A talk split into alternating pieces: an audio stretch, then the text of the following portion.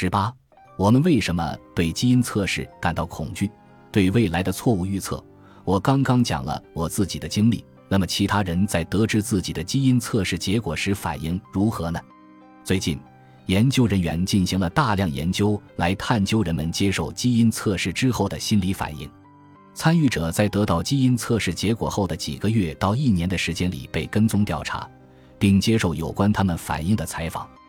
他们会像我的同事预想的那样感到恐慌吗？总体来说，并没有。参与者的典型反应是，他们对基因测试结果的焦虑比他们预想的要少得多。几乎没有人因为基因测试结果而表现出长期焦虑。在很大程度上，基因风险信息似乎就像鸭子背上滑落的水一样，对他们毫无影响。没有像有些人预测的那样会对心理健康产生不可估量的伤害。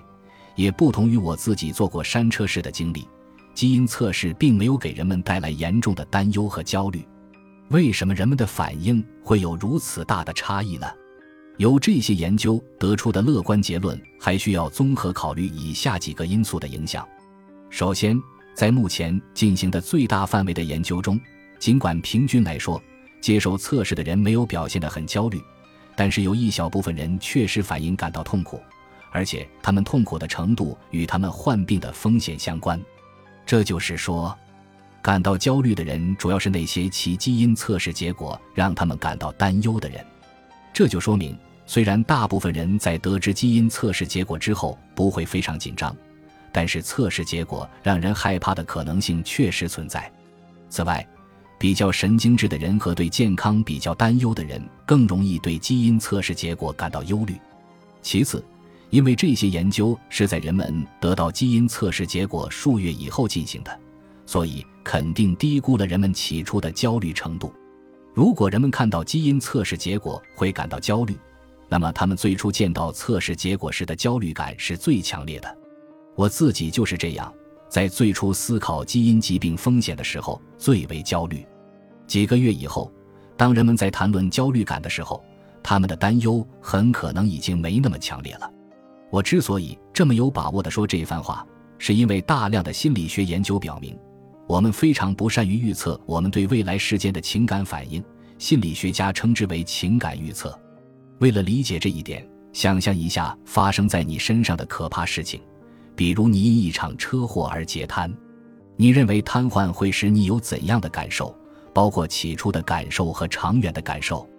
我们可以精确地想象出我们得知自己瘫痪后会有多么痛苦，但是我们很难准确地想象出这种痛苦会持续多久。一般来说，我们会过高估计这种坏消息让我们痛苦所持续的时间。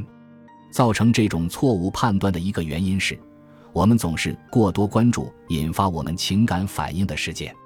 瘫痪当然会让人觉得痛苦不堪，但是不要忘记。这件事不是孤立发生的，生活中还会发生其他很多事件，他们会持续发生并影响我们的情感。幸运的是，瘫痪者并不会整个下半生都纠结于瘫痪以后会怎么样这个问题，他们还得考虑有没有钱修屋顶，或者猜想大家会对晚宴上的新食谱作何评价，或者想一想老板的批评性意见。这些想法更有可能主导他们的感情生活。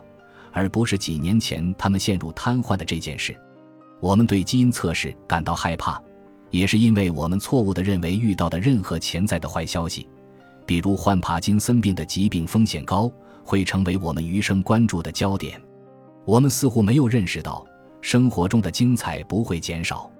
我们夸大对生活事件的情感反应的持续影响的另外一个原因在于，我们忽视了自己的适应能力。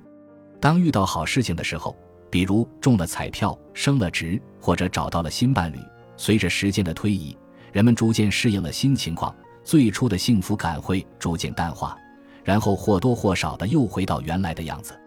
坏事情也是如此，比如因为车祸而瘫痪、离婚，或者知道自己患上了衰竭性疾病。随着时间的推移，人们也逐渐适应了新的现实，会逐渐找到原来的幸福感。可能有些变化是长久的。中了彩票的人确实要比车祸后瘫痪的人更加幸福，哪怕事情过去很多年。但是这两种人之间幸福感的差异会随着时光流转而逐渐缩小，因为人们会逐渐适应新的生活。心理学家把这种适应性称为享乐适应，即我们的期望会与生活经历同步。但是享乐适应的关键在于，只有清晰地了解我们的期望之后，才能将我们的期望调整到新的状态。另外，我们不容易适应的是未知事物。从心理学的角度来讲，不确定性会让我们处于烦躁的状态。本集播放完毕，感谢您的收听。喜欢请订阅加关注，主页有更多精彩内容。